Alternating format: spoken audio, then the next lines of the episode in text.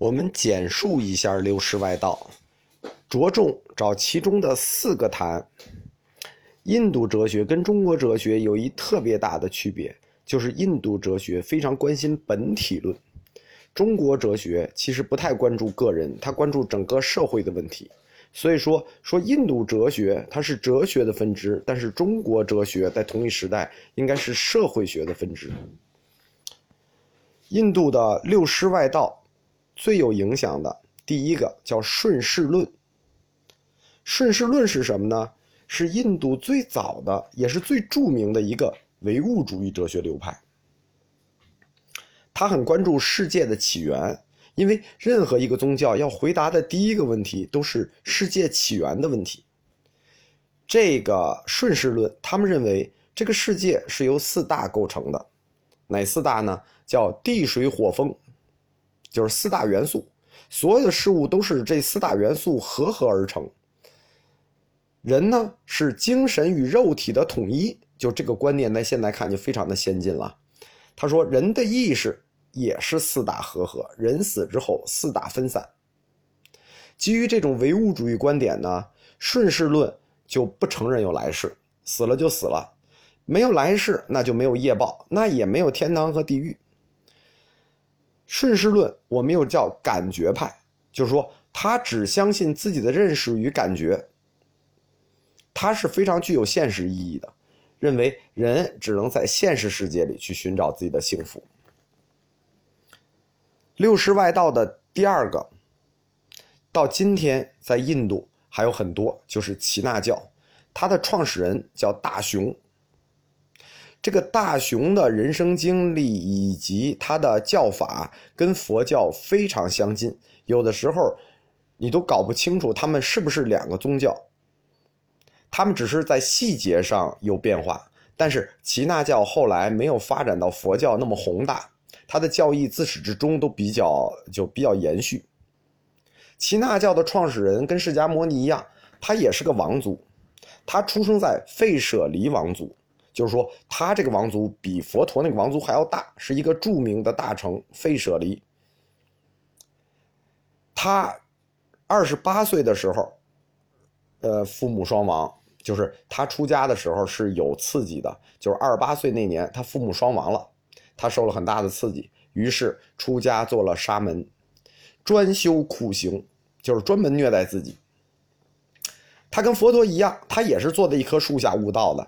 他在婆罗树下悟道，但是他传教的时间比释迦短。释迦传教是四十五年，他传教是三十年。他对宗教的一大贡献是他开创了一种教团制。就是创建了耆那教的教团，后来佛陀也借用了他这种模式，就是教团制。我们知道佛陀的第一个教团是什么呢？就是著名的五百罗汉。这五百罗汉就是佛陀的教团。我们看一下耆那教他对世界的认识。耆那教对世界作为做了精神和物质的一种划分。他认为世界有两种东西构成，一种东西是精神。一种东西是物质，他管精神这种东西叫命，管物质这种东西叫非命。所谓精神，他又做了细分，他认为精神里有两种，一种叫被束缚的精神，一种叫不被束缚的精神。这种概念非常的革命。他认为我们活着就是因为有各种欲望呀，人生的各种的要求啊被束缚住了，无论是物质也好，什么也好，总之你现在的精神是被束缚住的。那你要追求什么呢？你要追求不受束缚的精神，而这种不受束缚的精神呢，才是人的终极追求，才是无限的清净、无限的圆满。这种追求的过程就叫解脱。就是说，耆那教是一个。追求精神自由的这么一个宗教，非命呢是指他对世界物质的一个看法。他认为这个世界物质都是由呃不能叫原子构成吧，他管这个物质叫做呃就叫非命。但是他又提出来了非命的两种状态，一种状态叫法，一种状态叫非法。这个东西如果翻译成现代化看，也非常具有先进意义。就是物质本身是静止的。他说的法是什么呢？就是物质去运动的条件。就是他意识到世界是运动的，但物质本身是静止的。是什么让物质运动起来呢？是法。那什么是非法呢？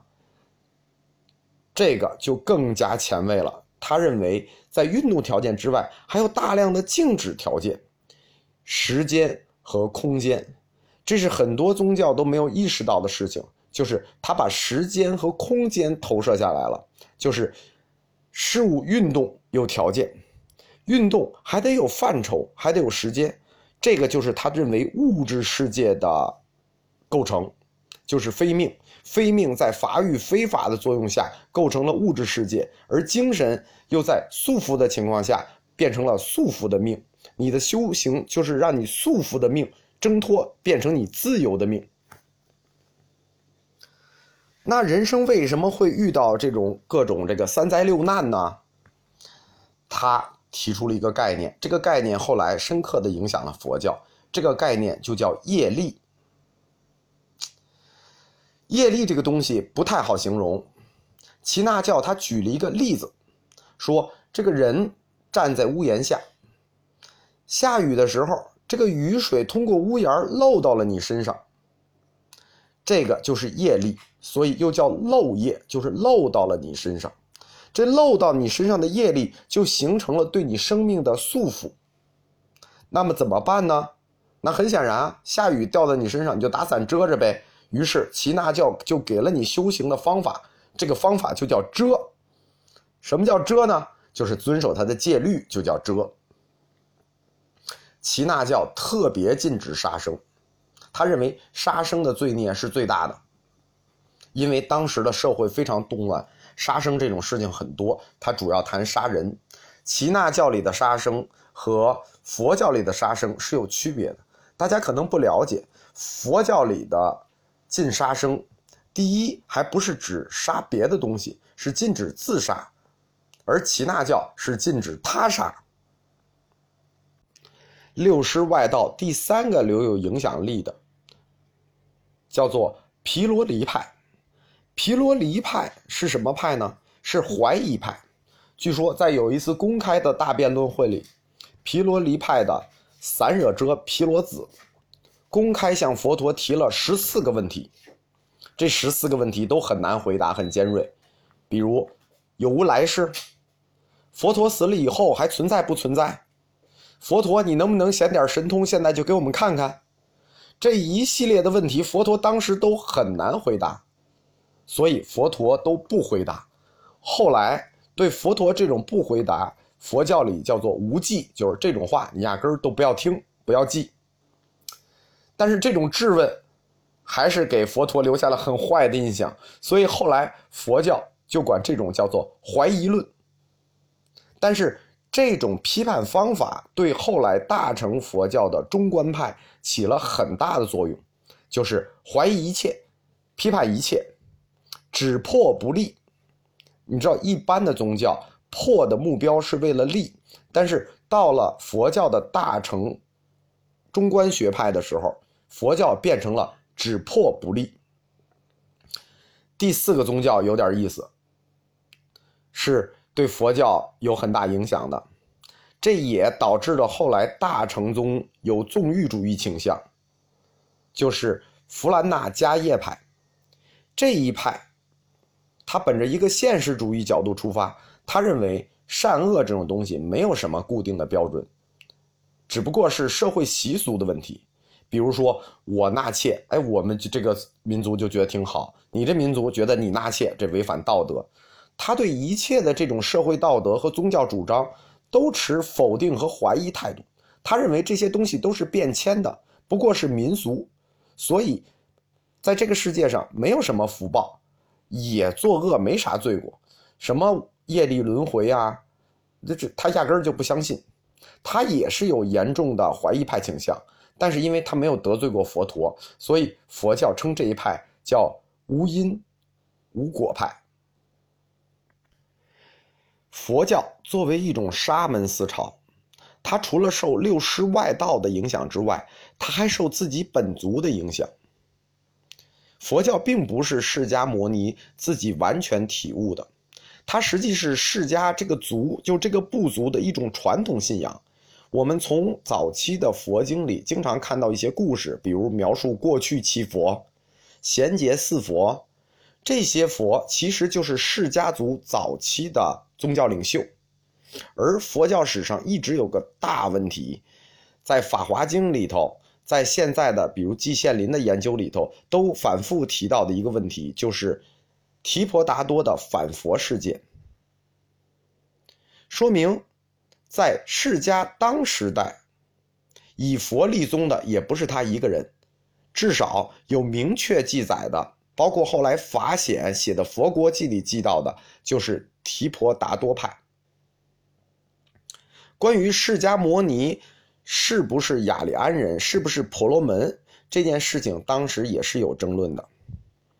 很多学者认为，释迦摩尼本身就是婆罗门，是雅利安人，所以西方学者管佛教叫雅利安道路。但是我们通过大量的佛经考证，认为他不是雅利安人，但是他也不是低种姓人，他实际应该是个刹帝利人。他传教的一生是从来没有去过婆罗门的根据地，比如西北印度。在他成道的之前的很多年里，他其实跟各派沙门领袖有充分的学习、辩论、论证，以及在他成道以后，他仍然也保持着跟这些沙门的交流。所以他在思想中接受了同时代这六师外道的很多观点。也接受了其他外道的一些观点，所以说，释迦摩尼的这个立的佛教，并不是他独创的，而是总结了过去所有宗教的观点，然后以他自己的体悟重新创立出来的。